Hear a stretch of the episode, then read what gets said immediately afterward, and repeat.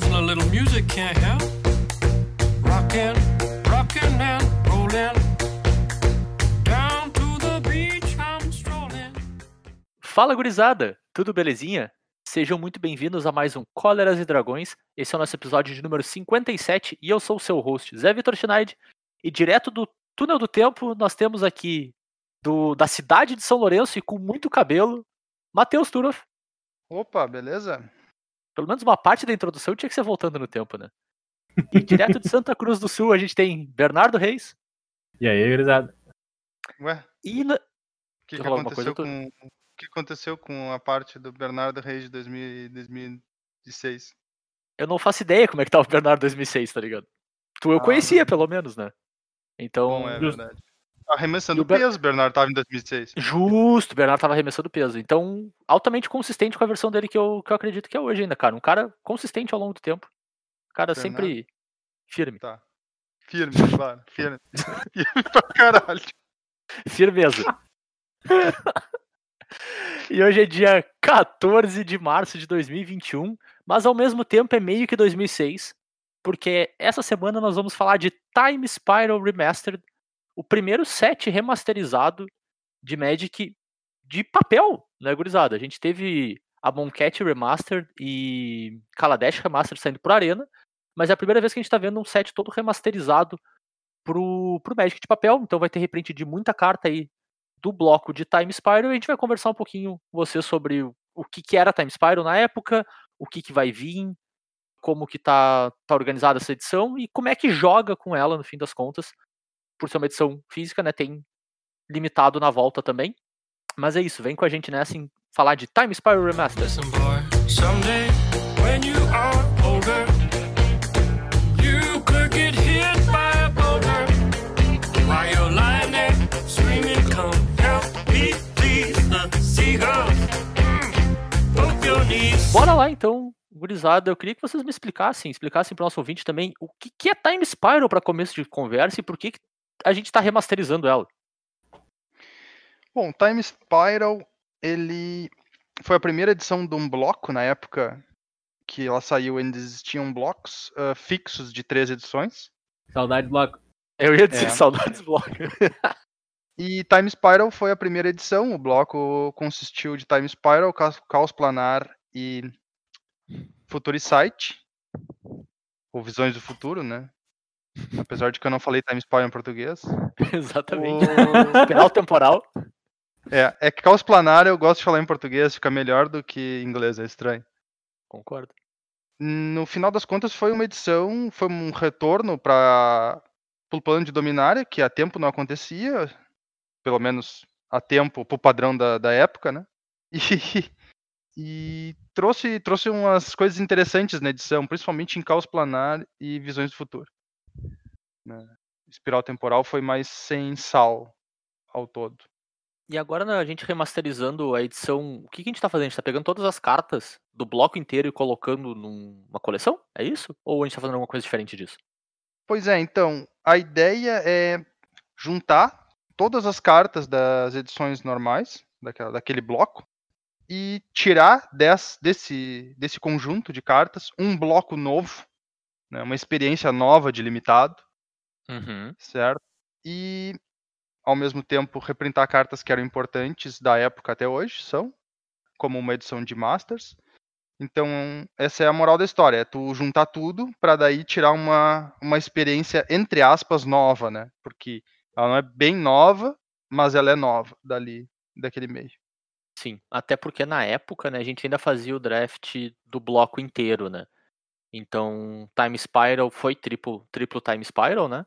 Sim. Enquanto Caos Planar já era Time Spiral, Time Spiral, Caos Planar. E por fim era quando entrou o Futurisight, né? Era Time Spiral, Caos Planar, Futurisight, né? Então a gente meio que já viu algumas dessas cartas jogando juntos no limitado, né? E agora a gente Uhum. só vai ver dentro do mesmo booster de fato, né? Sim, E exatamente. então, de- deixa eu ver se eu entendi. É cartas desse bloco inteiro, só reprint, não tem nada de carta nova, né? E tudo dentro do mesmo booster, então algumas cartas foram cortadas para que o tamanho da edição fosse o tamanho de uma edição, vamos dizer, normal, padrão de 200 e poucas cartas, quase 300 por aí, né? Uhum. Nesse caso, 289. Só pra. Existe, existe um porém, né? Existe um que twist? Existe um Twist. twist que não é exatamente nada de carta nova. Ah, o pessoal resolveu, o pessoal da Wizards, no caso, né? A galera, a galera resolveu, Gurizada. A galera! é, como a gente gosta de chamar eles, eles resolveram que ia ser interessante trazer alguma coisa de no- nova nesse, nesse formato, alguma coisa nova nesse, nessa edição. E Uhum. aí, então foi planejado para que exista reprints de cartas que não necessariamente são de, desse bloco, do bloco de Time Spiral, Certo. com um frame antigo, né? Então aquele frame que a gente tinha antes da oitava edição, Uhum. que muitos jogadores de Magic têm um apego grande por aquele frame antigo, dizem que é mais bonito, dizem que era mais estiloso, etc, etc. Então eles resolveram fazer o seguinte, eles pegaram um conjunto de cartas arbitrário, certo? A única regra é que essas cartas não poderiam ter uma versão em frame antigo já. E aí eles resolveram colocar esse conjunto de cartas dentro da edição, como cartas impressas em frame antigo, que aparecem na frequência de uma carta por booster. Uma carta por booster. E entre elas tem algum tipo de raridade, alguma coisa assim? É, Ou. elas não têm uma raridade descrita entre elas. Mas é de Certo. se esperar que elas tenham uma raridade entre elas. Entende? Faz sentido, né? Algumas provavelmente são mais valiosas que as outras, né? É, Mas te assim perguntar um como a negócio. gente sabe que as comuns têm raridade entre elas, apesar de não ter raridade entre elas. Claro. Mas o, deixa eu te perguntar uma coisa, Turito. Mas se eu comprar um Collector Booster dessa edição, aí eu consigo um monte de old frame, né? Barbada. Se eu quero carta pimp, se eu quero carta com imagem estilosa, é só eu gastar mais dinheiro eu compro, né? Sim, sim, sim. Se É tu comprar um gastar mais Collector dinheiro. Booster, se tu achar pra comprar um Collector Booster da edição, é, ele vem especialmente com 30 cartas old frame e somente cartas old frame. E metade foil. do booster é foil. Sabe qual é o nome disso? Hum. Stonks. Mentira? Stonks, Stonks. Stonks. A brincadeira à parte, o Collector Booster não existe pra essa edição. Só existe o booster normal de Time Spiral Remaster. E de Time Spiral comum também, só existe o booster normal. É, não sei se é porque é pra retomar ainda mais a época ou se é porque eles não quiseram fazer essa versão de produto para produtos especiais, vamos dizer assim. Né? Cara, eu vou dizer, essa edição Até parece, ali, né? parece ser a edição que deveria ter um desses e não tem. É. Ah, ao mesmo tempo, tipo, Commander Legends tinha, sabe? Eu não sei se é a questão da, da edição especial ou não. Mas eu particularmente é. achei bem ok, tá ligado? Esse Cara, ano isso tem é- Modern Horizons 2, né? Tem Modern Horizons 2. Certamente vai ter Collector Booster, né? Eu imagino que sim, mas depois de não ter aqui, eu fico até com o pé atrás, cara. Eu fico até um pouco surpreso, assim. Quando vê, foi mais pra manter a, a ideia de modelo antigo do, do troço. É, vamos ver. Mas, cara, eu, eu particularmente gostei. E eu acho que não va- vai acabar não inundando tanto o mercado com essas cartas antigas. No caso, os reprints old frame das cartas que não tinham, né? Não vai ter Uhum. tanto, vai, vai ser um item de colecionador mesmo. As foil, então, vão valer o olho da cara. Porque Muito. não vai ter tanto assim. E é isso aí, cara. Tu quer gastar, tu vai ter que gastar. Não vai ter avenida fácil dessa vez, vamos dizer assim. Não que as outras fossem fáceis, né? Mas já dava uma ajudinha no, no na questão de ter volume, assim. Tanto que, cara, só fazendo um, um comentário extra oficial, eu comprei duas ou três cartas de Kaldheim com frame bonito, porque era literalmente, sei lá, 50 centavos mais caro que a normal, sabe? Uhum. Até, até É. quando, quando tudo é especial, nada é especial. Nada sabe? especial, Perde- exatamente. É, perde um exatamente. pouco, assim. Então acho que aqui, cara, pra mim faz- parece fazer completo sentido. Apesar de eu pessoalmente querer várias dessas cartas, eu não sei se eu vou conseguir. Paciência, sabe? Eu acho que é, eu vou ter que fazer, vou ter que ser um adulto, né, e ter que fazer escolhas da minha vida. Não vai dar pra ter Cara, tudo, né? Essas cartas de frame antigo, elas dão muita vontade de dizer, pô, beleza, agora eu vou pegar um playset disso. Só que daí quando Aham. tu para pra analisar da onde que vai vir essas cartas, dificuldade de conseguir. Meu Deus, cara, tu começa a pensar duas vezes se vale a pena pagar. E daí tu vai assim, beleza, eu acho que ao invés de pegar três playset, eu vou pegar só esse um aqui. Porque o cara, Cara. vai pegar as cartas ainda. O cara não vai ficar sem pegar as cartas, ele só vai pegar menos. Claro. É. É, a gente sabe que vai ser um produto limitado, né? As Exato. próprias lojas não puderam comprar o tanto que elas queriam comprar. Inclusive, cara, eu vou até adicionar, esse, esse agora de lançamento é o momento de pegar as cartas. Sim, concordo. Se você quer as cartas de frame antigo, é o momento agora. Se tu ficar enrolando, vai ser pior. E nessa onda, cara, então, de dificuldade de gastar e é, se é a hora de comprar, eu acho que a gente tem um belo gancho, né? Dali. Eu acho que a gente tem um belo gancho pra dizer que esse episódio em especial vem de novo da nossa parceria com a Cúpula do Trovão, lojinha de Magic lá de Pelotas, no Rio Grande do Sul. Ou aqui de Pelotas, no Rio Grande do Sul, né? Pra mim, que tô do lado, basicamente. Ahn, e a gente tem uma nova promoção da nossa parceria com a Cúpula do Trovão, que começa exatamente na data de lançamento da edição, dia 19 de março. Então tu vai estar escutando esse episódio no início da semana, no final da semana a edição sai, 19 é sexta, se eu não me engano. Tu já vai poder comprar e vai poder comprar com o quê? Qual que é o melhor jeito de comprar coisa? Gurizada Com desconto?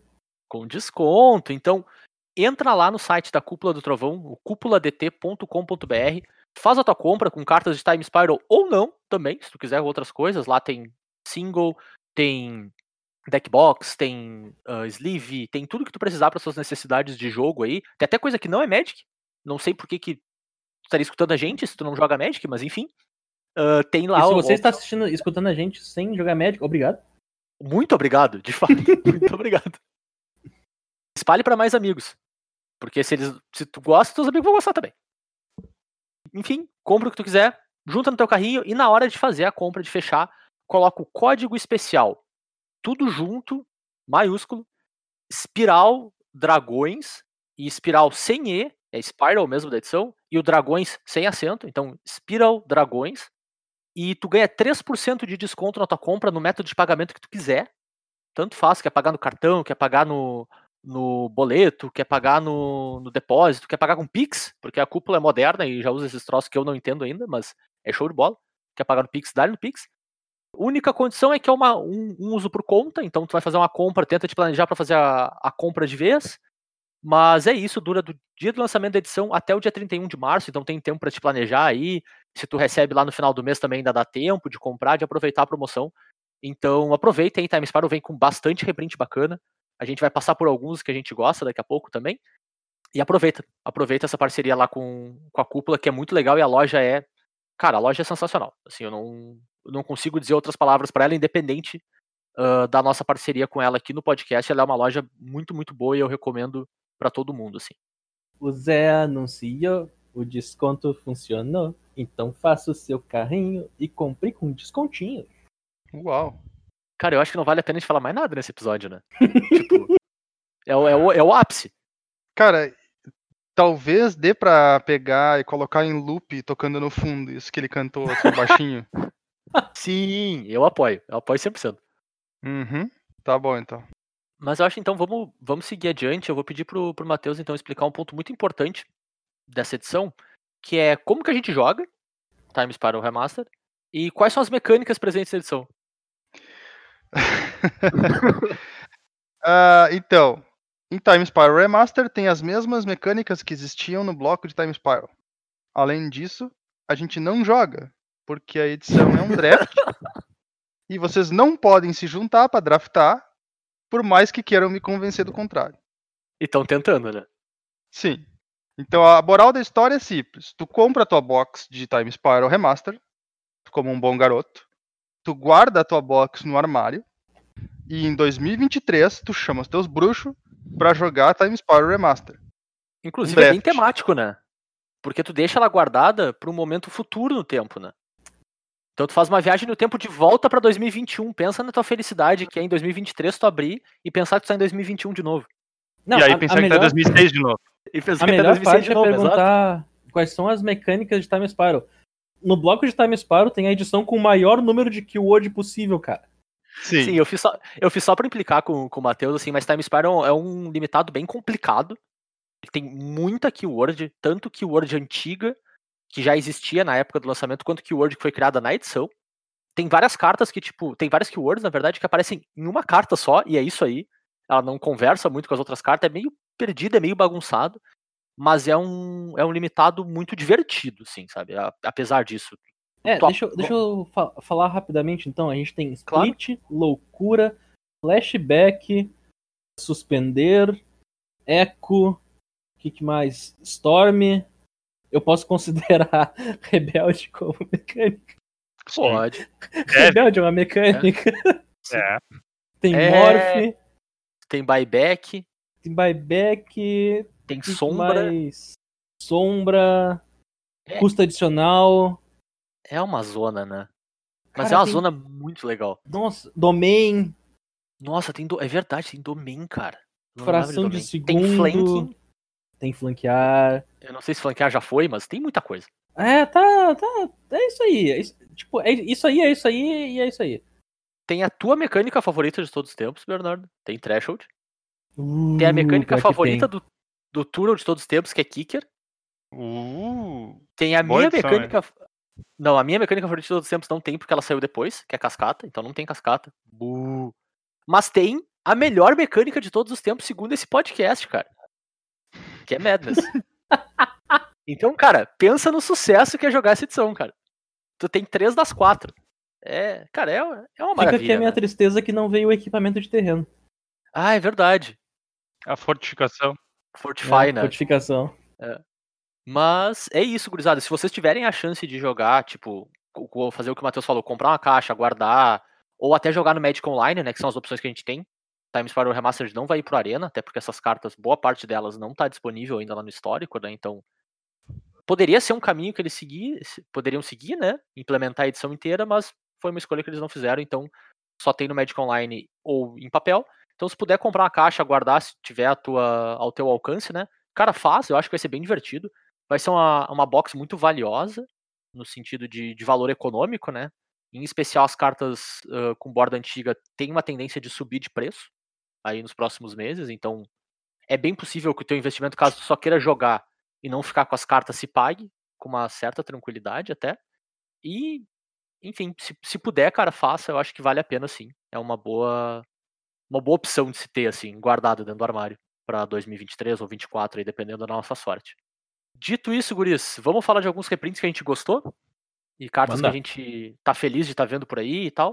Eu acho que a gente Com começa certeza. primeiro com, a, com as old borders que cada um separou. A gente separou três cada um, cartas que a gente achou que não só podem ter um impacto em alguns lugares, afinal de contas elas já têm impacto, né? Já são cartas que são usadas por aí, nenhuma carta é nova, mas são cartas que a gente gostou de estar nesse, nesse frame, são cartas que a gente gosta de usar elas. Enfim, cada um escolheu três aqui pra gente falar um pouquinho. Turo, vai daí.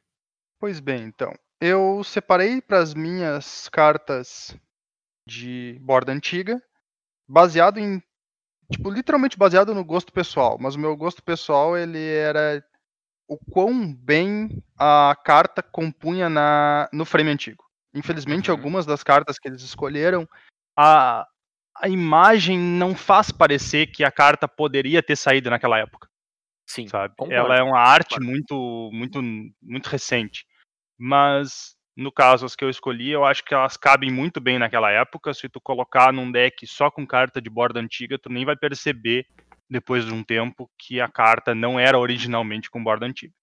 E a Uhum. primeira que eu trouxe foi o Cálice do Vácuo, que é uma carta que joga muito, é uma carta que vale uma grana federal, e é uma carta que agora com essa borda antiga, essa versão vai valer uma grana federal mais mais. Ao quadrado.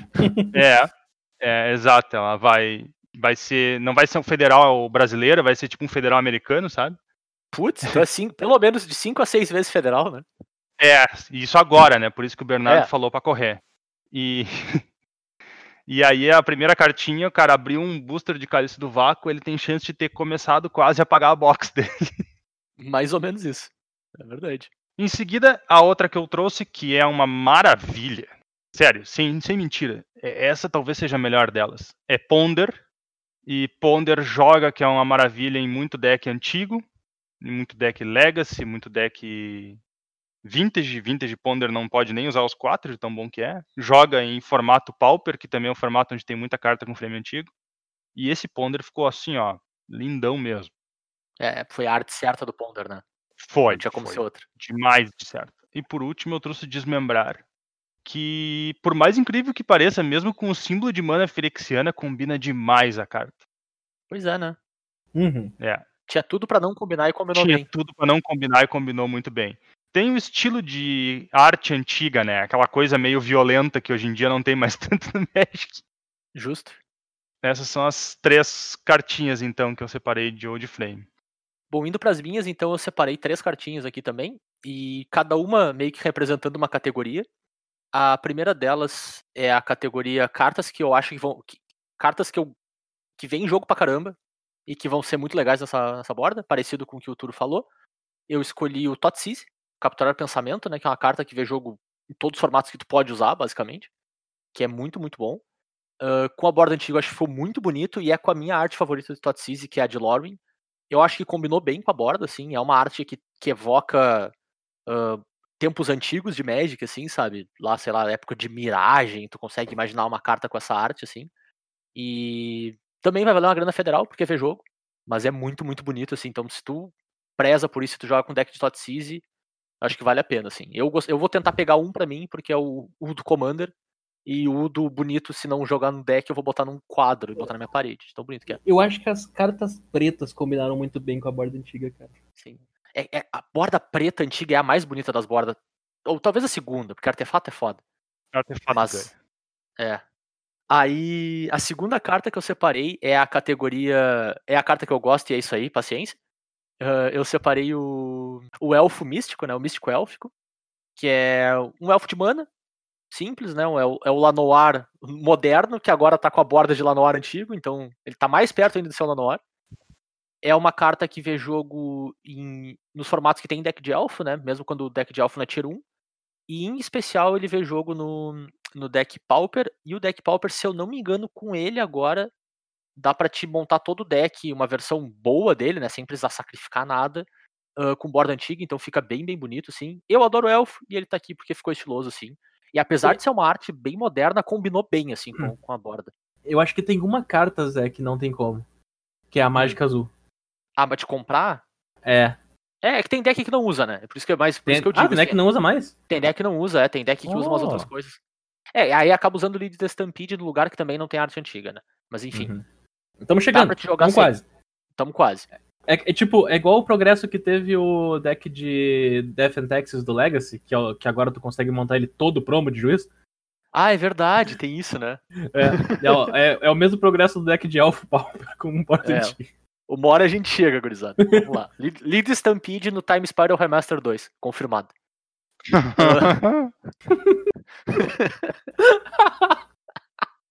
Ai, ai. E a, terce- a terceira carta que eu trouxe pra mim é o artefato que mais combina com a borda antiga de todos. Eu acho uma pena que ele perdeu um pouco de espaço agora, porque F Affinity, né? Hip Affinity depois que a Mox foi embora. Mas é o chapeamento craniano, e, cara, eu olho pra ele e fico pensando, cara, por que, que foi Mirrodin que começou a borda nova e não uma edição depois? Porque ele é muito certo nessa borda. Ele ficou muito, muito bonito, assim. Ele é só. Só casa, a composição toda da arte é, é perfeita. É uma baita carta de Commander ainda também, então vale a pena se tu usa deck de chapeamento tentar pegar. E, cara, é muito bonito. Meu Deus do céu, é muito bonito. Zé, Toda você a tá coleção dizendo de que- Mirrodin teria sido muito mais bonita na borda antiga. Você tá dizendo que Mirrodin É foi um erro? Não. Eu tô dizendo que a borda de Mirrodin podia ter vindo uma edição depois e todo- todos iam ficar felizes. Ah, não, porque tu falar essa frase que Mirrodin foi um erro, muita gente vai concordar contigo, independente do motivo. Eu sei, inclusive, tu tá tentando forçar que a frase seja essa pra concordar comigo, né? O que o É. Zé quer dizer é que a borda nova foi um erro. Não. Isso, exa- exatamente. O Zé é uma pessoa muito sábia nesse momento. É. Eu, eu sempre sou sábio, cara. Só vocês não são perspicazes o suficiente pra perceber às vezes. Uh. Uh. Uh, vai daí, Bernardo. Então, eu separei as minhas cartas na categoria de eu achei elas legais. Então. E é isso aí, né, cara? E é isso aí. É isso aí. É isso aí. Tipo, eu só vou fazer um abre aspas e dizer que a carta, pra mim, de todas as saúde frame, a que mais parece realmente que é antiga mesmo, é o Mystic Sanctuary. Pra mim, parece que o Mystic Sanctuary foi feito daquela maneira. Não sei porquê, É verdade. mas Pior ele que me, me dá essa impressão. Ele, ele parece que foi aquilo ali desde sempre. É, que, é que pensa assim, cara, ele é um terreno azul bom demais. Ele parece velho. Bem, a carta que eu separei aqui então é a Inspetora de Traben, porque eu sinceramente adoro a Inspetora de Traben, é uma das cartas mais justas que eles fizeram nos últimos anos, eu acho, no nível de raridade dela, que é comum. É uma criatura, uma mana, um dois que coloca um artefato, tudo, tudo dela tu pode aproveitar. Tu pode aproveitar o corpo um dois, tu pode aproveitar o artefato, sacrificar o artefato pra comprar uma carta. Ela, ela ainda é um humano, então ela conta pra esse tipo de quesito também. A cartinha é sensacional e nessa Old Flame ela ficou show de bola. Eu quero, eu queria uma uma token de pista ou de borda. Dá pra ser? Bah, pode crer. Na verdade, na verdade eles, vão fazer as, eles vão fazer as tokens igual eles faziam antigamente. Eles não vão fazer. Eu acho que vão fazer Eles tão- sim, cara. Eles estão Então tem umas, fazendo da tem mesma umas maneira. tokens bem bacanas na edição. Eles fizeram umas tokens bem legais na edição até. Sim. Tem a token de Alpha de Lanoir, cara. Pô. É muito bom. Daí, a segunda cartinha que eu separei aqui é por causa que eu não podia deixar de separar. É a Etali, do Tormento Primordial. Aí, aí sim. Talvez eu adquira essa carta, talvez não. Como a gente discutiu previamente, é muito provável que não. Porque ela custa mais que quanto, Bernardo? Ela custa mais 3 pilas. Cara, eu Mesmo dei uma resposta da cúpula? dessa, cara. Com o desconto da cúpula. É, infelizmente É, mesmo o desconto da cúpula não deixa ela abaixo de 3 reais. E daí a terceira carta que eu separei é porque, cara, ela bateu muito com o frame antigo. É o Arcades. Porque tu olha, tu olha pra essa carta, assim, sem. Tu tem que pegar e abrir essa imagem. Tu vai olhar, tu vai olhar o frame antigo, tu vai ver, pô, isso aqui é multicolorido, tem três cores de mana diferentes ali. Daí tu vê aquele dragão, meio mongolão. Daí tu vê que tem um monte de texto porque não importa, porque a carta é horrível. E daí book total, cara. Perfeito. É a perfeita carta que tu encontra no book de qualquer pessoa, assim, que tu olha, pô, essa carta aqui é antiga, multicolorida, nice, e segue adiante porque não vale a pena. Hum. E qual carta é mesmo, É. assim, só pra ter certeza? É o Arcades. Ah, o Arcades. Isso O Qual, qual Arcades? Tem, tem dois Arcades, não? o estrategista. O Arcades o estrategista. Ah, claro, claro. Com certeza, com certeza. Fechou, então. Arcades estrategista bulk confirmado. Ainda mais old border, assim. Não vai valer nada. Esse aí talvez valha 3 pila. Que tu queria, Bernardo. Show. Pois é, né? Bom, e seguindo adiante, então, vamos falar das cartas da edição em si. Como a gente já falou antes, né? Todas são reprints, mas cada uma encaixa em algum lugar específico que a gente acha que vale a pena a gente tá de olho. Pode ser legal no Commander, pode ser legal no Modern, no Legacy, enfim. Ah, se tu tá buscando montar um deck ou tá buscando deixar teu deck todo igual, assim, sabe? Todos com a mesma arte, alguma coisa assim. Pode ser que tenham cartas aqui pra ti e que tu, tu esteja interessado. Vamos começar do branco, pela ordemzinha padrão? Pode ser. Vale. Bom, então no branco eu trouxe um reprint que eu achei bacaninha, que é o Mind Sensor Aviano. Even Mind Sensor, é, em português é horrível ler o nome da carta. Que é uma cartinha branca, mas que todo mundo sabe devia ser azul, né? Porque afinal de contas é um bicho de 3 mana que faz um efeito de stacks no oponente. Isso aí claramente é um efeito azul. É Ou só né, lembrar cara? como. É, ou preto. Como o Magic mudou, né, cara? Antigamente essas coisas eram brancas. Tu vê, É. chega a ser estranho, né? Mas é, acontece, tipo, existiu a época que dano direto era azul, então fazer o quê, né? Hoje em dia é vermelho. O pessoal não se mantém assim. Às vezes as coisas mudam pra melhor, né? Geralmente elas. Cara, Pra pior é muito inclusive, difícil elas mudar. os cara, a carta, o feiticeiro, é, feiticeiro pródigo, a original, Uhum. 3 Aham. mana 1, 3 mana 1 azul, vira pra dar um de dano em qualquer alvo. Os caras fizeram uma versão da time shifted, onde ele era pra ser diferente, dele virou vermelho. Me diz hoje que carta azul que tu conhece que faz aquilo e que carta vermelha que tu conhece que faz isso. É, lit- literalmente o Time Shifted foi lá e roubou a habilidade pro resto dos tempos. Né? Mudou o mundo, cara. Eles adoram. Não, pera aí, a gente vai inverter. É isso aí. É, alguém chegou, deu aquela olhada e disse assim: peraí. E branco é isso, né? É, o branco. Show. É da época que o Wizards cagava pro branco, né, meu? É. Só nessa época, né? Só essa época. Então vamos pro azul, que é o azul sempre bom, sempre foi bom, sempre vai seguir sendo bom, né? Antigamente até melhor ele era. A minha primeira e única carta azul, puramente azul, é o Teferi, Mago de Zalfir, que é uma 5 mana 3 4 lampejo. Os seus cards de criatura que não estejam no campo de batalha têm lampejo e cada oponente só pode conjurar mágicas quando puder conjurar um feitiço. Essa brincadeira de cada oponente só pode conjurar mágicas quando puder conjurar um feitiço é uma apelação. É bom, né? É muito bom. Como é que pode? Cara, e tipo, por muito tempo eu procurei esse Teferi, porque eu queria botar ele no cubo, e depois de um tempo porque eu queria usar ele em Commander, e ele nunca valia a pena de comprar. Ele tava sempre mais caro do que eu tava disposto a pagar nele. Então, quando ver, eu vou dar a sorte dele dar uma barateadinha leve, e aí eu posso pegar meu Teferi e jogar meus turnos de Commander sem preocupação nenhuma, porque meus oponentes não vão poder jogar mágica. Ô, Turo, Turo, três pilinhas? Hum? Três pilinhas? Cara, eu tô. Até 7, até 7 dá. Até 7 Até dá. sete? Tô, tô generoso, tô generoso. é. Uma pena que para suas pretensões ele veio como mítico, né? É, mas é aquela coisa, né, meu? Ele tinha que ser, mas. Não dava pra pedir pena. demais, né? É, exato. Bom, eu tenho carta azul pra caramba, então vou tentar passar rapidinho por elas. Ah, as primeiras duas são reprints de cartas incomuns que eu acho que são cartas super valiosas e a gente acaba não usando muito, em especial no Commander, porque tem poucas delas no, mercado, delas no mercado, basicamente, né? Então a gente não tem tanto acesso a pegar, mas são duas cartas que eu acho que são poderosas, assim. A primeira delas é o uh, Pongidizar, Pongify, que é uma mana azul, mágica instantânea, destrói a criatura alvo e o controlador ganha um sapo 3-3. Oh, Desculpa, um macaco 3-3 verde no lugar. O sapo é o, é o Pongify mais novo, né? Então é uma remoção de uma mana azul que destrói uma criatura alvo. Tipo, é super raro, tu não tem normalmente nessas, nessa cor esse tipo de efeito, né? Tem literalmente duas cartas que fazem isso. E elas são estranhas, assim, dando uma criatura de volta pro oponente. Mas por ser uma remoção de uma mana, é muito fácil de encaixar nos teus turnos. Eu tenho tentado valorizar mais carta de custo baixo nos meus decks de Commander ultimamente. E tem valido muito a pena. E é uma boa carta pra se usar no- nos decks. Cara, deck Simic, por exemplo, que lida muito mal com criatura. Cara, eu, eu diria que é quase auto-include tu ter esse tipo de carta no deck, assim. Então, bom que tem mais no mercado agora, porque era uma incomum da época que não se achava tão fácil, assim. Ainda é uma incomum de seus 5 pila, assim. E talvez tenha mais volume agora e fique mais fácil de pegar. E a segunda nessa mesma categoria é o Delay, que é uma e uma azul por uma mágica instantânea, que anula a mágica alvo, e se ela for anulada desse modo, tu exila ela com três marcadores de tempo em cima.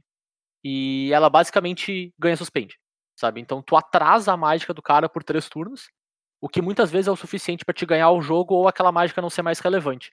Então eu, eu uso em deck de Commander, por exemplo, muito Memory Lapse, que faz um efeito muito similar, duas manas anula e bota no topo. Então também atrasa a mágica do, do oponente. E, e eu acho que é uma versão talvez até mais poderosa de Memory Lapse aqui. Então, Cara, eu diria facilmente que delay é melhor do que uma anulação normal em comando. Pode ser, porque não bota no grave. É, Ela não bota no grave, certo? Então o cara não pode recuperar facilmente a carta. Ela tem a questão de que três turnos é uma vida em Commander. E além disso, como todo Concordo. mundo na mesa sabe que a carta que tu anulou tá voltando, eles ficam de olho no que, que o oponente deles vai fazer. Claro. E às vezes a solução pra resolver o cara é matar o cara. Justo. É, é isso. E é um, cara, é um efeito poderoso. Eu acho que vale a pena quem, quem joga Commander de azul, se tiver num, num valorzinho bacana, porque era uma carta que tava cara, ah, Uhum. vale a pena pegar. Vale a pena pegar mesmo. Alguém joga Commander de Azul, cara? Pois é, né?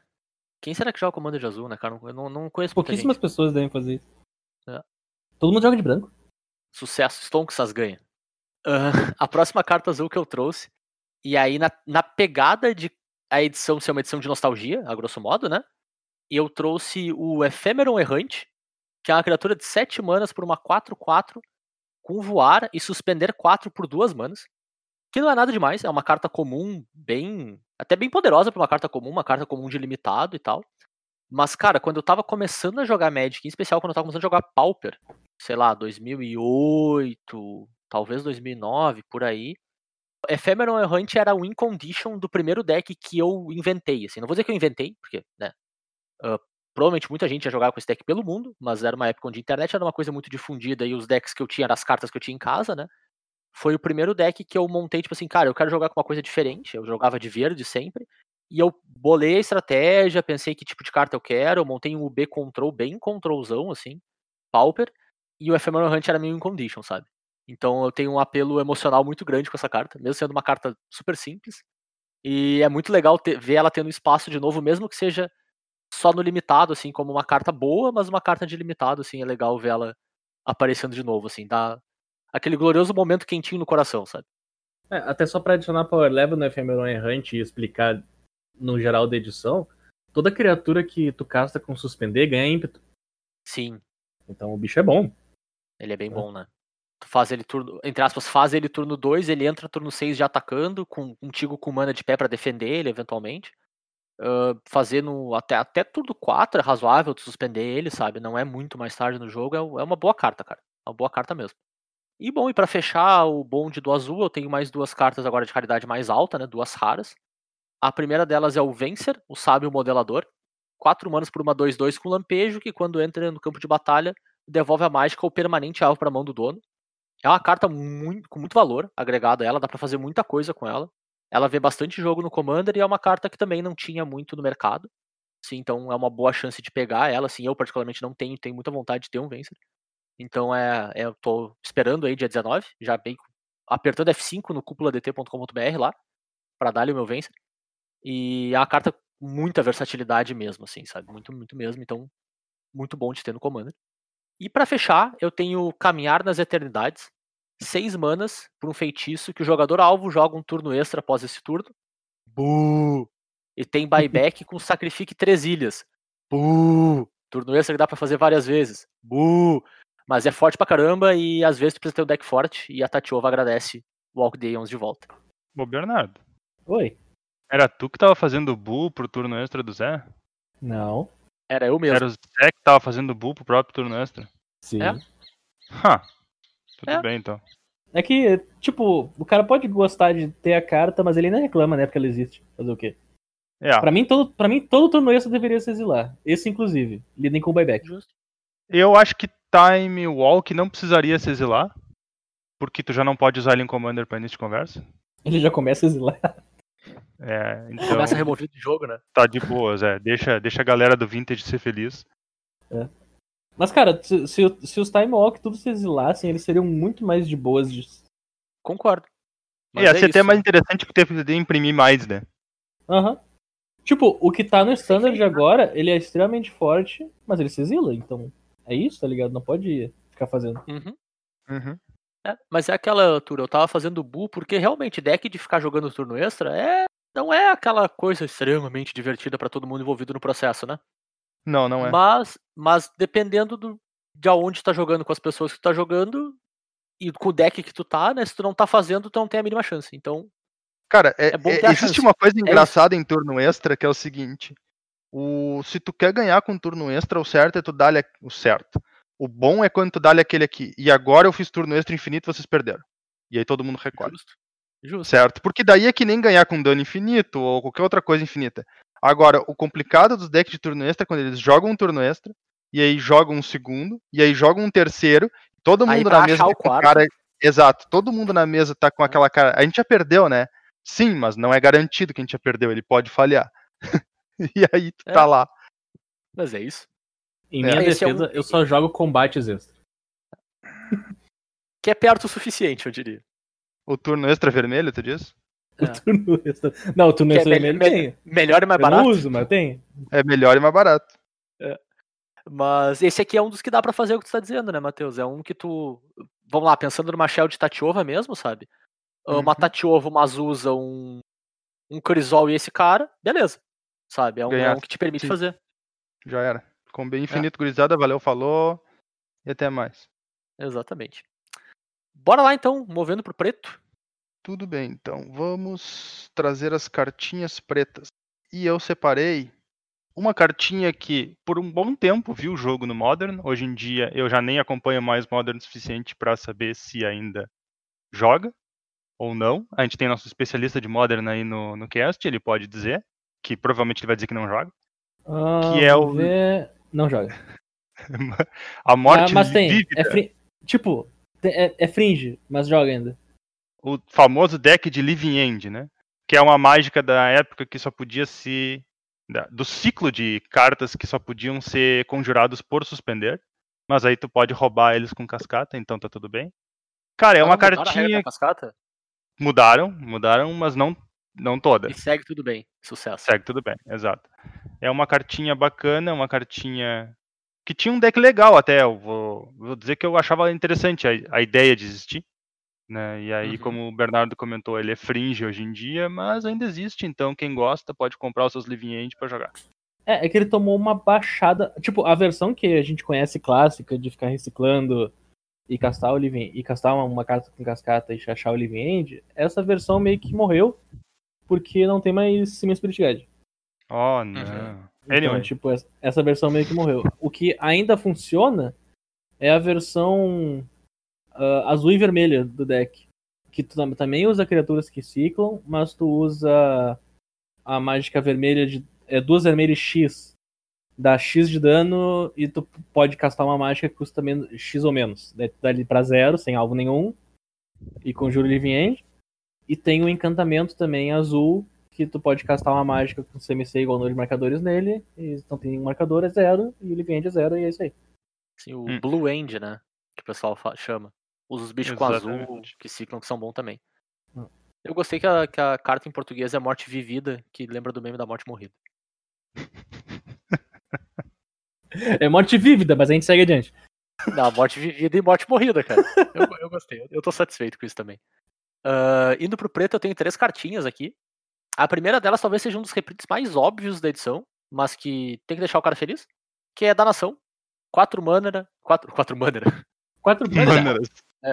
4 mana, feitiço, destrói todas as criaturas, elas não podem ser regeneradas. É a Cólera de Deus Preta.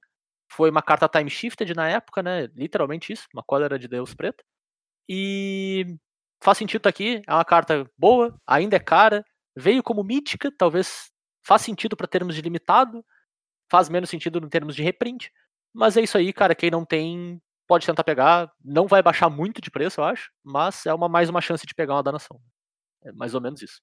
Não tem muito mais o que falar. É só bom ponto. A próxima carta preta que eu trouxe é o Nether Traitor, o Traidor Ínfero. É duas manas por uma 1-1 com ímpeto e sombra. E pra quem não conhece sombra aí, é uma mecânica que diz que essa criatura só pode ser bloqueada ou bloquear criaturas com sombra. Então, criaturas com sombra só entram em combate entre si, a grosso modo. E toda vez que outra criatura for colocada no seu cemitério vinda do campo de batalha, pode pagar uma preta se fizer isso, devolva o ele, o Nether Traitor, né, do teu cemitério pro campo de batalha. É, vão lá, entre muitas aspas, é um efeito tipo Grave Crawler, né, mais novo, ou até tipo Bloodghast, essas criaturas pretas ah, de baixo custo de mana, mas também baixo poder e ímpeto, que ficam voltando no Grave. É uma baita carta pra combar em deck de, de Commander. O ouro pra ficar fazendo combo e ficar fazendo de novo, e sacrifica ele pra gerar mana e enfim, fica fazendo esses loops, né? E era uma das cartas mais chatinhas de conseguir. Não era nem tão cara, só não tinha tanta disposição assim nesse estilo. E agora a gente tem ela de novo aí, então mais cópias dela no mercado para quem para quem eu quero montar um deck que envolve ficar fazendo essas coisas. E por fim, eu trouxe mais uma cartinha legal, que é uma cartinha que acaba passando meio batida também por problemas de disponibilidade, na minha opinião, que é o Carcereiro Ixlit, Ixlit Jailer, duas manas por uma 2-1, que diz: os cards em cemitérios perdem todas as habilidades. Ele é um hate bear meio estranho, mas é um hate bear bacana. Ele funciona contra algumas estratégias específicas, assim. E ele acaba não sendo tanto, tanto visto no- nos jogos de Commander em especial, né? Porque era uma carta que era só de Time Spiral, não, também não tinha muita. E agora talvez ele venha aparecer um pouco mais. É um efeito bacana, é um efeito que dá rolls em vários decks aí, em várias estratégias. Então é uma boa adição para esses decks de, de hate bear, de stacks, que não tinham acesso a ele antes, né? E é isso das minhas cartas pretas. O Bernardo não tem nenhuma também, então vamos pro vermelho. Bora pro vermelho então, e eu trouxe duas cartinhas. A primeira delas, que eu vou falar, é o Reiterar, que é uma mágica vermelha que permite tu copiar uma mágica na tua pilha. Na verdade, nem é só na tua pilha, é qualquer pilha. e ela tem buyback por três manas, então ela permite. Ela funciona que nem aquelas. Para fazer combo infinito, que nem a- qualquer carta de buyback. Ela só serve para isso de fato. Certo? Ah, tipo. Cara, ela, ela é uma boa carta em geral, ela é um bom reprint, né? Porque muita gente precisa desse troço.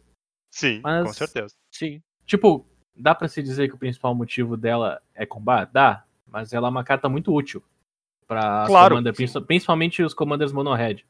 Com certeza. Sem sombra de dúvida.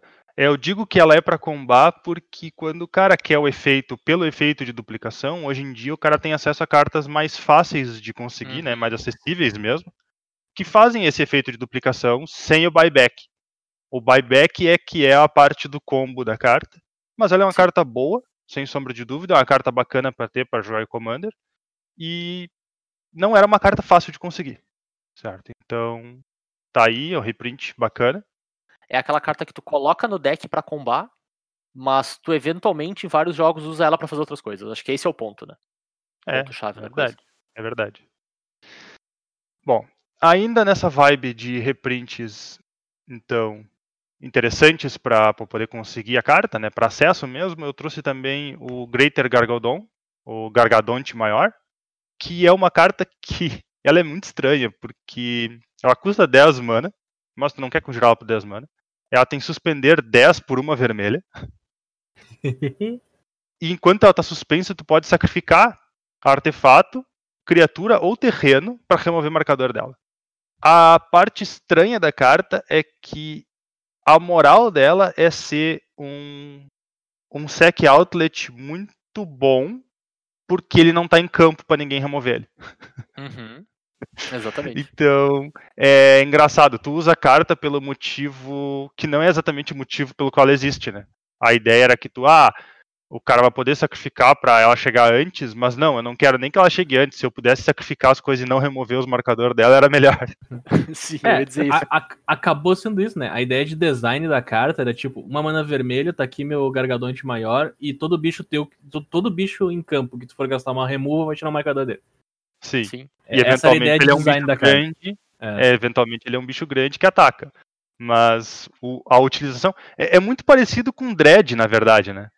Se Sim, o cara parar pra sim. pensar. In- Inclusive, logo que desbaniram o Golgari Grave Troll, o- os decks de Dread estavam usando Bridge from Below no Modern e o Gargadonte maior, Sim. pra, pra te poder sacrificar e fazer zumbi. Tem, um- tem um jogo muito engraçado meu de Dread que eu acho que eu muliguei a 3. É, eu muliguei, eu muliguei a 3 ou 4 cartas. E, tipo, tudo que eu tinha na mão era uma montanha e três Gargadonte. Porque não era um mulligan novo. Era um mulligan antigo. Minha mãe da madrugada. Tu ganhou esse jogo, Bernardo? Me diz que não, pelo Não, amor de é Deus. óbvio que não. Cara, normalmente quando tu começa com a história, tu termina com eu ganhei esse jogo, cara. Então eu já não, não, boto cara, eu nada. perdi, assim. eu perdi horrivelmente horrível. De maneira Show. ho- horrivelmente horrível. Beleza, beleza. É, o, o oponente dele não teve um ataque cardíaco durante a partida. ai, ai.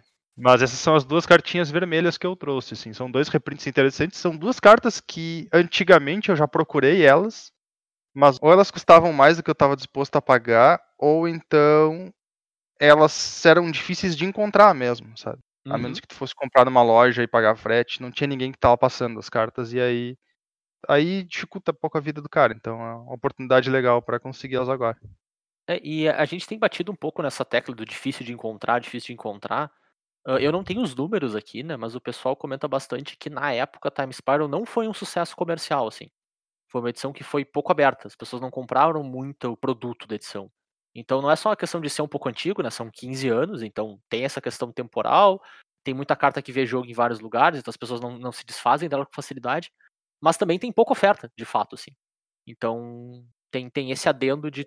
Foi uma boa escolha do lado da Wizards remasterizar uma edição que hoje tem um apelo comercial talvez maior do que teve na época, assim. É, Além disso, é, se eu não me engano, foi ah, Visões do Futuro que teve um problema na época com o Brasil especificamente. e sim. as box ficaram presas na alfândega, eu acho que por 10 anos ou coisa assim. Muito louco, né? Tanto que, tanto que teve, depois de um tempo, teve no mercado. Elas chegaram no mercado 10 anos depois. Imagina, A parte cara. mais engraçada é que valendo muito mais do que elas valiam na época, né?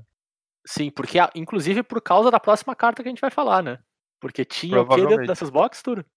Porque tinha dentro dessas box Tarmogoyfes.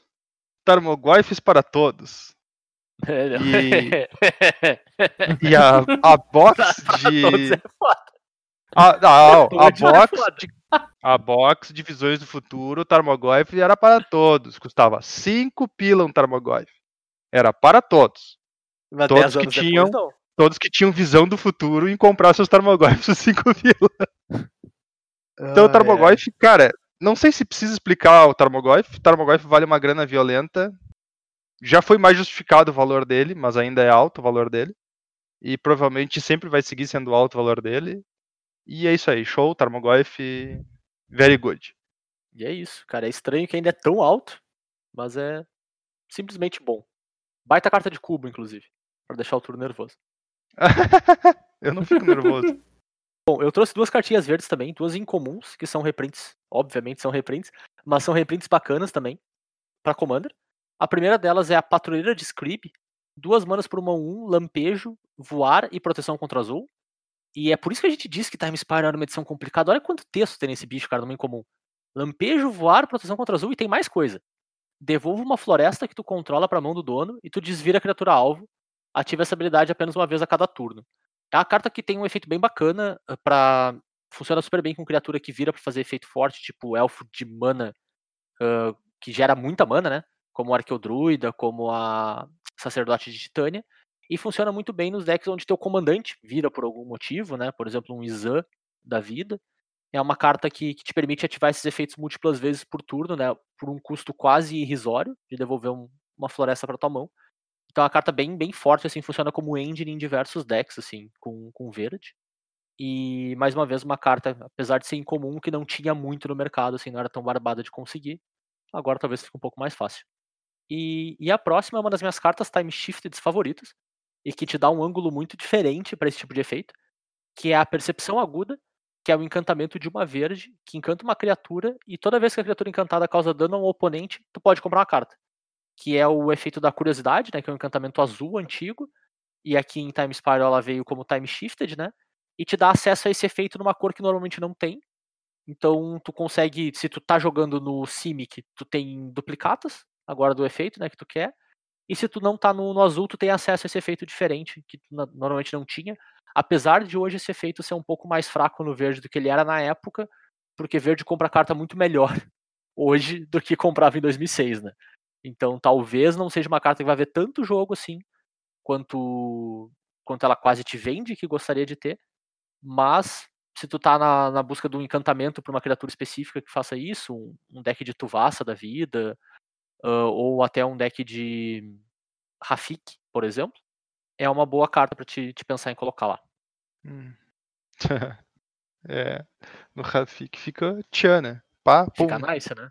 Dois aqui Duas vai pra palavras. casa de Netflix. Vai pra casa de Netflix, exatamente. Seguindo no verde, Bernardo, você está de volta ao podcast? Estou de volta, cara. Olha só, eu tenho uma carta na cor. E a carta que eu tenho não é da cor, ela tem que estar escrita na carta que ela é da cor, né? é, é o Pacto do Invocador, que é uma cartinha de zero mana. Por isso que eu estava fazendo a piada, porque originalmente dizia nela que Pacto do Invocador é verde. Que tu procura um card de criatura verde no teu deck, coloca na tua mão, embaralha teu Grimório. E nisso, a tua próxima manutenção tu tem que pagar 4 manas. Se tu não fizer isso, perde o jogo. Uh, todo Show. o ciclo de pacto são cartinhas bem. Tipo, com demanda. Com exceção do pacto branco e do vermelho. O branco a gente, o branco a gente fingir que não existe, igual eles fizeram nessa edição. Muito O, bem feito, o, vermelho tá, o vermelho tá aqui, mas a gente também podia fingir que não existe. Já o preto é jogado de vez em quando, e os que realmente importam são o verde e o azul. O azul é pra combar, e o verde é pra combar. Então, assim, ó, os dois pactos, os dois pactos servem prim- primordial- primordialmente pra combar. Muito bom. O, pac, o pacto do invocador primordial, né? Aquele que pega o gigante 66. Exatamente. E então, tipo, era um reprint, é um reprint importante porque ele vem como raro. Da última vez que o Pacto do Invocador foi reprintado, ele deu uma baixada de preço, ele é uma carta cara e decks de Pacto do Invocador tendem a querer quatro cópias disso. Então, tá aí um reprint que pode dar uma baixadinha de preço legal pra pegar um playset agora. Muito bom. que cu- curioso, né? Que carta de zero mana é bom pra combar, né? Acho que. Ah, suspeito, né, cara? Cara, o cara fica surpreso assim quando acontece essas coisas. Quem, quem poderia imaginar? Moving on, vamos pras multicoloridas. Então, eu trouxe aqui duas cartinhas multicoloridas. E as duas delas são Fractious, já pra tirar do. pra dar o spoiler. Originalmente, uma das cartinhas bacanas de Commander pra usar em deck Bunt era o Fractious Harmônico, mesmo que tu não tivesse outros Fractious. Porque ele faz com que todos os Fractious, quando entram em jogo, destruam artefato ou encantamento alvo. Hoje em dia existem outras cartas que fazem esse efeito. E então, se tu não tem mais Fractious no teu deck, talvez tu não vá querer a terceira cópia de um efeito desses. Mas ainda assim, ele é uma cartinha bacana, é um efeito bom. É bom pra deck Bunt no geral. Deck Pisca e deck de Fractious, então nem, nem fala, né? Cada bicho que tu baixa, tu destrói um artefato um encantamento. Não tem. Não tem muita. Não precisa muita explicação. Leonardo, E a outra- aproveitar. Pera aí, deixa, eu- deixa eu aproveitar e fazer uma coisa. Ah, não, tá, esquece, não precisa. mais recente do que eu pensava. Deixa pra lá. O eu ia perguntar porque eu sempre achava muito curioso que esse bicho tava sempre, ou às vezes main deck, ou às vezes sideboard nesses decks de toolbox de criatura. Tipo, pode usava esse bicho, sabe? Sim. E eu, e eu sempre achava estranho, porque eu pensei, meu, tem que ter uma carta que faz isso, não precisa ser o Fractus, tá ligado? Mas realmente, Reclamation Sage é de, dois, é de M15, sabe? Reclamation É, Sage é muito recente. é bem e mais ainda recente do que eu mais, lembrava. Ainda mais recente é a minazinha, que daí eu acho que substitui completamente o Fractus. Eu não consigo lembrar o nome dela agora, mas é a cavaleirinha aquela que tem o mesmo Ah, custo de sim, mana é. dele. Cavaleiro Ah, do Outono. É, exato. E aí tu pode escolher ainda ganhar 4 de vida ou que ela entra com mais marcador. É uma- simplesmente uma versão melhorada da carta. Eu, eu achava curioso na época, mas não, faz sentido. O, o Reclamation Sage é razoavelmente mais, mais recente do que eu lembrava. E Exato. o outro que faz, que faz parecido, que é o 2-2, né? Só destrói artefato. Enfim, Exatamente. baile. É, por um bom tempo esse foi o melhor, a melhor versão desse tipo de efeito. É, Hoje em dia Sage, ele né? não é mais, né? Hoje em dia ele é a melhor versão se tu tem mais slivers no deck. Claro. Também conta se tu tem changelings no deck, né? Mas aí é detalhes.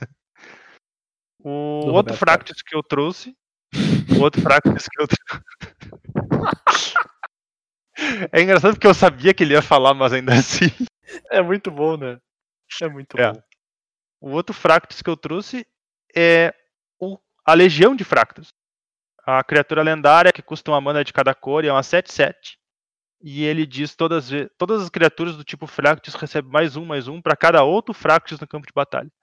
Então ele faz o efeito do Coat of Arms, só que só para os Fractus. E é um monstrinho para deixar teus Fractus bombado e matar os oponentes tudo num teco. Sim, eu acho legal ele tá, tá vindo de novo, porque ele é um comandante de Fractus. Que é uma coisa que é legal nos comandantes de Fractus, né? Que estão todos five color, né? E eles te dão Sim. avenidas diferentes pra jogar com o deck. Dá pra te escolher vários Fractus diferentes no teu deck, dependendo do qual comandante tu quer, sabe? Uhum. Então, ele é um dos mais. Ele é o porradeiro, vamos dizer assim, entre eles. Sim. E, cara, é, é- ele tava caro pra caramba, porque ele quase não existia também. E, na minha opinião, ele quase fazia os decks de Fractus querer virar deck de combo. O Morofon tirou um pouco disso. Apesar do Morofon também dar uma ajuda nesse sentido. Agora, a volta dele faz com que talvez a gente veja mais deck de Fractus de, tipo, deixar todo De mundo nas bater. cordas no turno 6, 7, sabe? Sim. Então Claro. é legal ele tá aqui de volta, cara. Eu gosto dele. É, é até engraçado, porque mesmo ele caro, ele ainda era um dos comandantes Fractus mais acessíveis que tinha, porque infelizmente os comandantes Sim, são todos muito caros. É, o, o Mas- pessoal tava usando muito o Morofon e, a, e o dos Indestrutível, né? Que é de M alguma coisa também. Exato. Que É, ainda eram os mais certeza. baratos dos dois, assim. Uhum. É, e são os mais pra, pra bater, né, também. Porque Claro. os outros dois mais antigos, a rainha faz Fractus, né? Então ela funciona como um combo infinito, praticamente. é, Esperando pra, pra, fun- pra Pra estourar. funcionar. É, e o outro é um tutor. Então, Sim. não precisa mais é explicação do que isso. Ah, Por fim, nas multicoloridas, eu trouxe pra. Como é que eu posso dizer? Por nervosismo dos puristas de história, eu trouxe a irmã do Hans. Eu trouxe a, a Saf Eriksdotter. Então o Hans veio em Commander Legends e a Saf tá de volta aqui, né? Ela saiu pela primeira vez lá em, em Time Spiral. Duas manas, né? Uma verde e uma branca por uma 2-2. Que diz sacrifica a Saf quando a criatura alvo for colocada no seu cemitério nesse turno, devolva aquele card ao campo de batalha. É uma carta que funciona super bem com um deck de ETB, ela tem alguns combos bem interessantes. Com ela e com. Dando um exemplo, o Titã do Sol, por exemplo, dá pra gente ficar fazendo combo de, de ETB infinito, só com os dois, assim, com uma, uma certa facilidade. Ela tem bastante valor nas jogadas que consegue fazer com ela, e ela veio com uma arte muito estilosa. Eu gostei, era uma carta que fazia tempo que eu queria pegar e não encontrava muito fácil.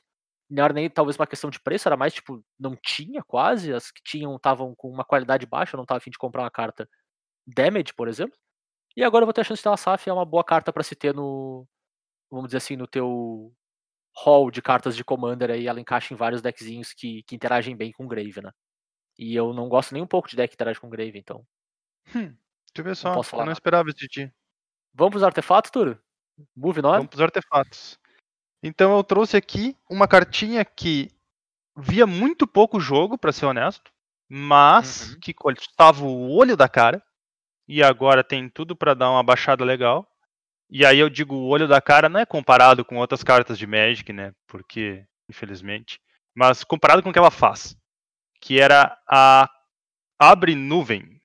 É uma chavezinha, basicamente, que tu escolhe um tipo de mágica quando ela entra em jogo e as mágicas daquele tipo custam um a menos pra conjurar. Então também é carta pra tentar fazer algum tipo de combo, né? Tu desconta o custo das Uhum. cartas, poder conjurar diversos no mesmo turno. É engraçado que ele lista, então tu não pode escolher Planeswalker. Apesar de o Tarmogoyf listar Planeswalker. Ah, sim, Sim. porque o Tarmogoyf saiu em Visão do Futuro e essa aqui saiu antes de Visão do Futuro. Exato. Não, a É. nuvem é divisão do futuro. Ah, não, É não divisão vem do a divisão do futuro. Ih, só, É, só deu então. ruim mesmo. Pô, então eles... Só deu ruim. Deu, deu tilt, deu tilt. E, Mas cara, é foi- isso, foi- cara. É uma cartinha difícil de conseguir só. Essa era a moral da história. Sim. E foi uma das cartas, dando, dando um exemplo bem direto disso que o Tur falou, uma das cartas que eu queria pra minha Teisa, né? Teisa de artefato, e olhei pra carta e disse, não vale a pena o, o custo pelo que ela vai fazer no deck, sabe? Dependendo se baixar, passe a valer a pena, sabe? Mas realmente ela, ela, ela é muito cara pro tanto que ela faz, assim, sabe? Tem que concordar. Uma que é cara e justifica o tanto que ela faz é a Manopla do Poder. Cinco manas, tu coloca ela na tua mão, tu estrala os dedos e tu ganha o jogo.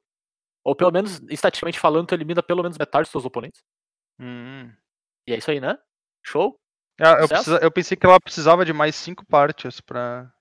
Não, não, jura, cara. Que isso? Não precisa contar pros outros. Não, mas a Manopla do Poder é um artefato muito bom pra Commander. Que quando entra no campo de batalha, tu escolhe uma cor. As criaturas todas da cor escolhida recebem mais um, mais um, tanto as tuas quanto o oponente.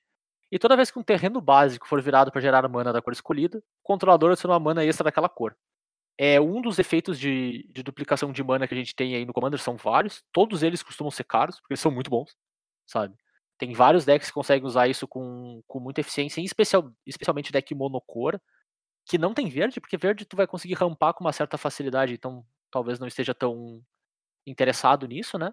Mas, por exemplo, decks mono red, decks mono white usam muito bem uma Gauntlet of Power, assim. É uma carta muito cara, mas nesse caso justificava um pouco mais por quão poderoso é o efeito, né? E que tinha muito pouco no mercado também. Infelizmente ela veio como mítica, o que eu acho até faz sentido para efeitos de limitado também, porque 5 manas mais um mais um para todas as criaturas já seria razoável, assim. Mas eu espero que dê uma baixada no preço, uma boa carta e é aquele tipo de carta que vale a pena ter na coleção também, porque vai em muito deck. Se tu, se tu tem a carta, tu vai usar em vários decks. Às vezes não vale a pena tu fazer um investimento, né? ah, inicial nela. Se ela der uma baixada, talvez valha. E por fim, eu tenho uma das cartas com preço mais estranho da história do Magic, apesar de ser uma comum, que é a Estrela Cromática. Uma mana por um artefato, paga uma, vira e sacrifica, adiciona uma mana de qualquer cor. Então tu filtra uma, sacrificando ela, e quando ela morre, tu compra uma carta. E os efeitos são separados, né? Então, se tu sacrificá-la por algum efeito, tu sempre compra a carta, independente se tu vai filtrar a mana ou não. E é uma comum que ainda hoje custa 7 pila. Porque ela vê jogo, ela apa- aparece em vários decks aí, todo deck que é artefato de custo baixo gosta dela, porque ela se sacrifica, então tu pode ciclar ela se tu não precisar dela mais. Ah, ela funciona em decks que precisam ajuta- ajustar um pouquinho de mana, assim. Ela vê jogo no Modern, ela vê jogo no Pauper. Eu não sei se ela vê jogo Legacy, eu acho que não. Bernardo me corrija se eu estiver errado. Mas ainda assim, cara, ela foi impressa em Time Spiral, pela primeira vez como comum. Ela saiu em décima edição como incomum.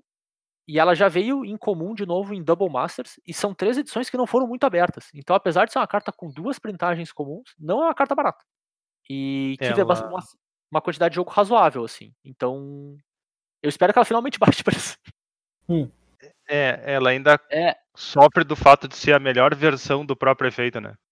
Todas Sim, as com certeza. outras, Sim. todas as versões desse efeito, elas dependem de tu sacrificar. Pra te comprar a carta, tu tem que sacrificar a carta usando a habilidade dela. Usando a E habilidade. estre- a estrela cromática não, ela, ela só te dá um draw quando ela morre. Então, tu pode sacrificar ela pra outras coisas e ela vai te dar o draw do mesmo jeito. E é isso aí faz muita diferença. É. E o bônus dessa versão é que ela veio com talvez a arte mais bonita que ela teve até hoje. Não que sejam muitas, mas a arte é muito estilosa. Então, É muito bom. Fica o bônus aí de que talvez ela não fique barata, mas faça as outras ficarem um pouco mais baratas. B, você tem um artefato? Ah, eu tenho um artefato, nossa. Ah, Acordou. Eu sabia que ele ia ficar surpreso. beleza, beleza. Sai do stream, Bernardo. A cartinha que eu tenho aqui, artefato, então, é Relíquia da Coalizão. Artefatinho de 3 mana, que acho que todo mundo que joga Commander deveria ter. Que é uma baita cartinha. É, é uma pedra de mana. Ela vira pra gerar mana de qualquer cor, ou vira pra colocar um marcador de carga, e na tua, na tua fase principal pré-combate, tu tira todos os marcadores de carga e adiciona mana de qualquer cor pra, ca- pra quantidade de marcador de carga que tu tirou. Então, se teu deck coloca marcador nas coisas, ela gera mais mana. Se teu deck não coloca marcador, mas ela rampa uma, por causa que tu baixa por 3, vira, coloca um marcador de carga, tu desvira, tu adiciona uma mana do marcador de carga dela e pode virar ela pra fazer outra. É uma baita cartinha de Magic. O, não tem mais queima de mana, então tu pode só colocar um marcador de carga e não usar a mana que tu gera também, não tem problema nenhum. Baita cartinha. É é interessante, né? Porque ela, ela é uma boa carta, mas as pedras de mana de 3 mana têm perdido muito espaço no Commander. Vamos lá, de uns 2 ou 3 anos pra cá, né? Sim, bastante. Tipo, eu acho que tinha uma época que Relíquia da Coalizão, se eu tivesse, eu ia colocar em todo o deck ponto. Agora eu já tenho que escolher qual pedra de mana de 3 mana eu quero, dependendo do deck que eu tô, assim. Já, já mudou bastante, assim, o poder dela. Uns... Cara, quando eu comecei a jogar Commander, era a carta que todo mundo dizia, não, tem que ter. Tem que botar na coleção, Uhum. tem que ter muito. Hoje ela já não é tanto, assim. E bom que ela tá sendo reprintada nesse momento, porque a tendência é que ela fique com um preço bem acessível, né? Uhum. É, a Relíquia da Coalizão ainda é uma das melhores das pedras de três manas, né? Sim, Então, Concordo. geralmente, se tu usa só uma ou duas e tu não tem algum outro motivo, ela é um ótimo candidato. Concordo. Concordo, sim. E por fim, a gente tem um terreno pra falar que o Bernardo trouxe pra nós. Que é um eu sou a terreno única bem pessoa que trouxe honesto. terreno, né? É. Não, cara, eu ia separar esse terreno, mas aí eu sabia que tu não ia ter que ficar com pouca carta. Cara, é, não tinha como não destacar. É o primeiro reprint de, de Gemstone Cavern, né? Sim. Pera, deixa eu só confirmar isso aqui. Eu acho que é, cara. É, de fato. É o, é o primeiro reprint da Cavernas de Pedras Preciosas, que é o, o terreno lendário, que ele gera mana incolor, a menos que ele tenha um marcador de sorte. E como é que ele tem um marcador de sorte? É se ele tiver na tua mão inicial e tu não for o jogador inicial, tu pode exilar uma carta da tua mão e começar com esse terreno em campo. Então, olha toda a função que tu tem que fazer pra te começar com um terreno a mais em campo que gera mana de qualquer cor. E mesmo assim, pra deck que quer comprar, isso aqui é muito bom. Interessante, né? Tu tem que te forçar a estar no draw, né? Se tu quer combar, e tu, tu diz assim, eu, eu Não, não, tipo- não, pode começar aí. Vai lá, vai lá. Tu Começa usa, esse, te- tu usa esse terreno, tu escolhe começar quando tu pode, mas quando tu não começa o jogo e teu oponente começa, tu tem esse troço na mão e o terreno vai pra campo, o teu oponente se sente perdendo. Sim, sim, definitivamente. É como se tu, é como se tu roubasse a play do cara, né? Uhum. Porque tu, ele, a a vantagem de estar na play é que tu tá uma mana na frente do outro louco. Tipo, se- se- sem, sem conjurar nenhuma mágica nem nada. E assim não, Sim. pá, eu tô uma mana na tua frente. E, e ela te cobra exatamente o custo de uma carta, né? Que é o que o cara que tá na play perde também. Uhum. Exato. É bem. Vamos lá. Eu vou tentar dizer, essa frase vai ser dita na internet, tá? Ela é bem balanceada até, né?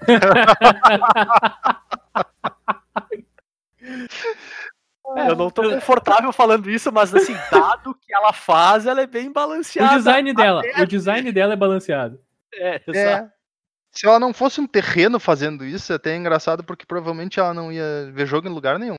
Mas como um terreno te co- cobra pouco espaço no deck, Sim, show. faz sentido. Faz bastante E, e, sentido. tipo, era um terreno de efeito único que tinha aplicação variada, então um reprint era muito importante.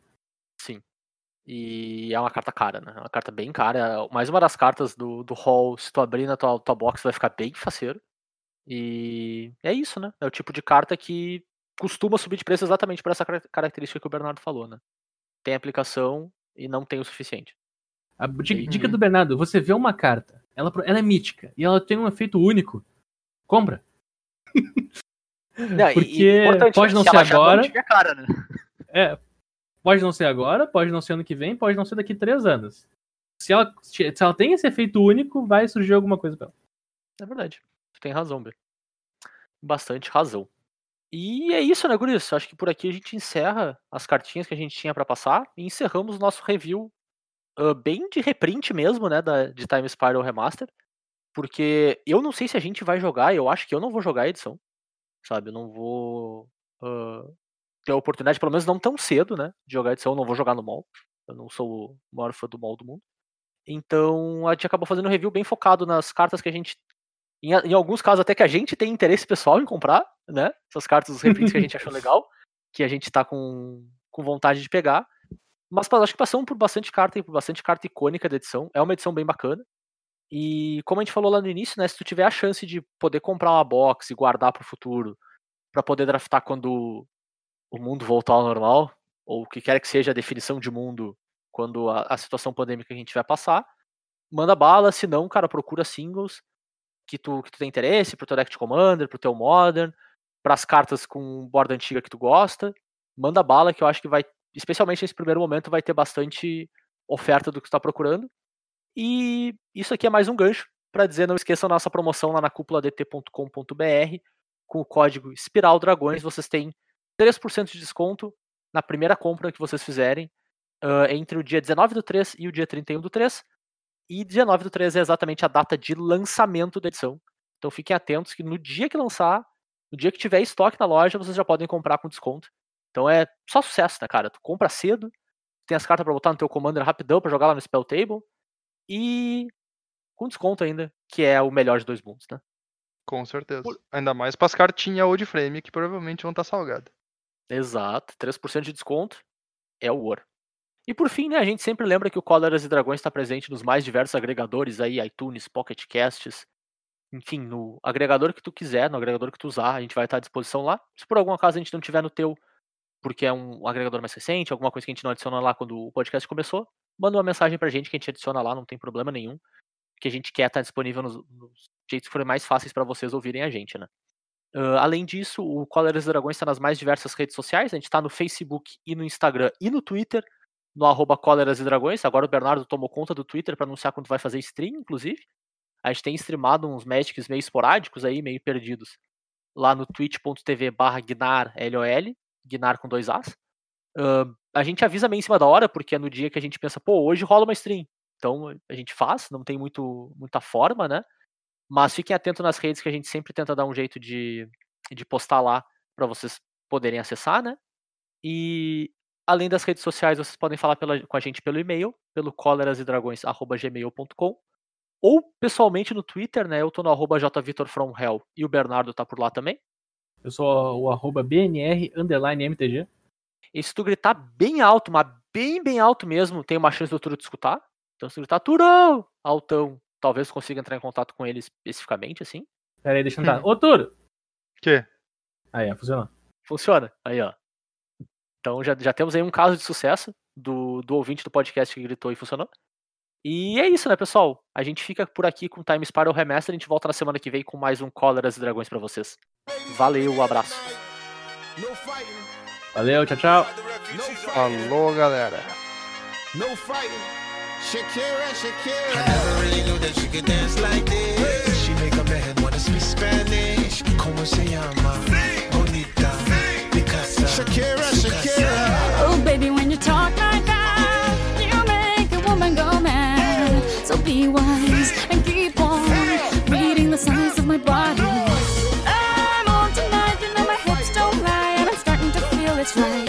All the attraction, the tension. Don't you baby, this is perfection.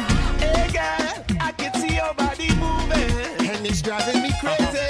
And I didn't have the slightest idea. Until I saw you dancing. And when you walk up on the dance floor, nobody can ignore the way you move your body, girl. And everything's so unexpected, the way you right and left it. So you could keep on shaking it. Never really knew that she could dance like this.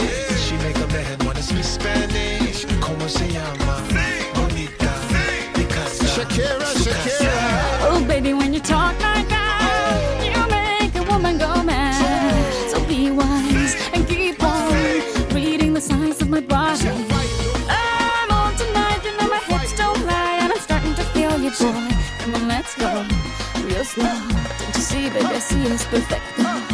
Babe, I know I'm on tonight. My hips don't lie, and I'm starting to feel it's right. All the attraction, the tension. Don't you see, baby, Shakira, this is perfection. Shakira. Oh boy, I can see your body moving, half animal, half man. I don't, don't really know what I'm doing, but just seem to have a plan. My will, I'm self-restrained. Have come to fail now, fail now. See, I'm doing what I can, but I can't, so you know that's a bit too hard to explain.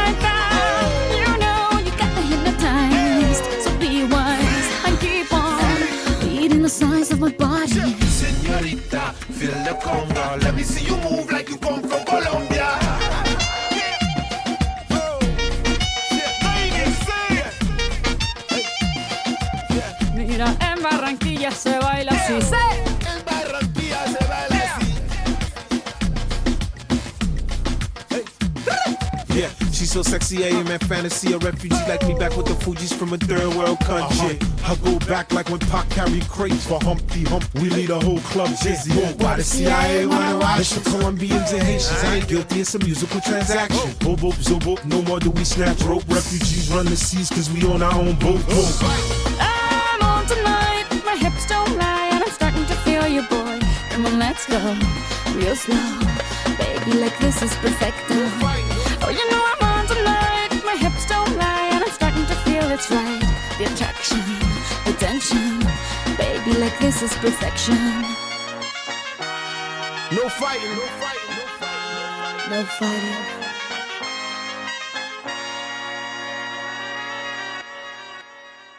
Eu deixei um bloquinho aqui pra te fazer um. Uma transição? Tu quis fazer com a voz dessa vez pra não precisar editar, né? Não, eu não sei. Eu vou usar a música normal nossa. Eu não vou buscar uma Pode música ser. importante de 2006. Nossa, ah, uma baita ideia. importante Eu não de tinha 2006, pensado cara. nisso, mas é uma baita ideia. Boa ideia, Turo. É.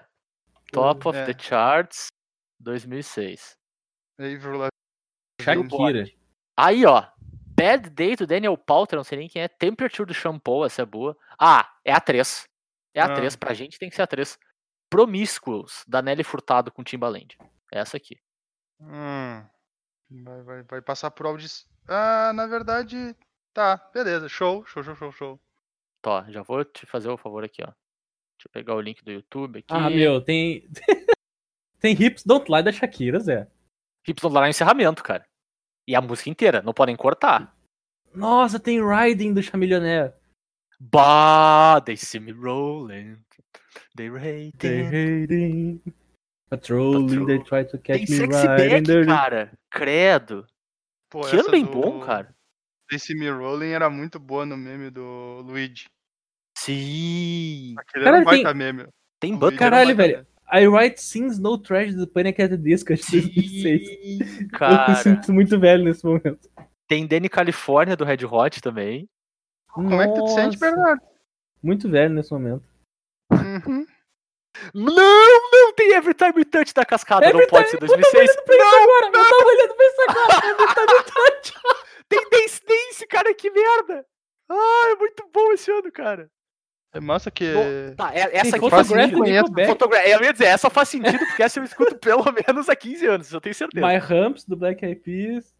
Marra, marra, marra. Walk Away da Kelly Clarkson, que é bom pra caramba. Dirty Little Secret, cara. Cara, 2006 Dirty bom. Little Secret, sério? Dois- 2006, bom ano 2006, hein? Pô. Melhor que 2020. Shake Só That do Eminem. Só, a única coisa que faltava pra 2006 ser um ano, tipo, top é a gente não ter tomado o gol do, do Henry no meio do Roberto Carlos. Ô meu, Tem Smack That. Smack Smack That do Akon. É, On the floor, Smack That. Sugar We're Going Down, cara, também. Credo.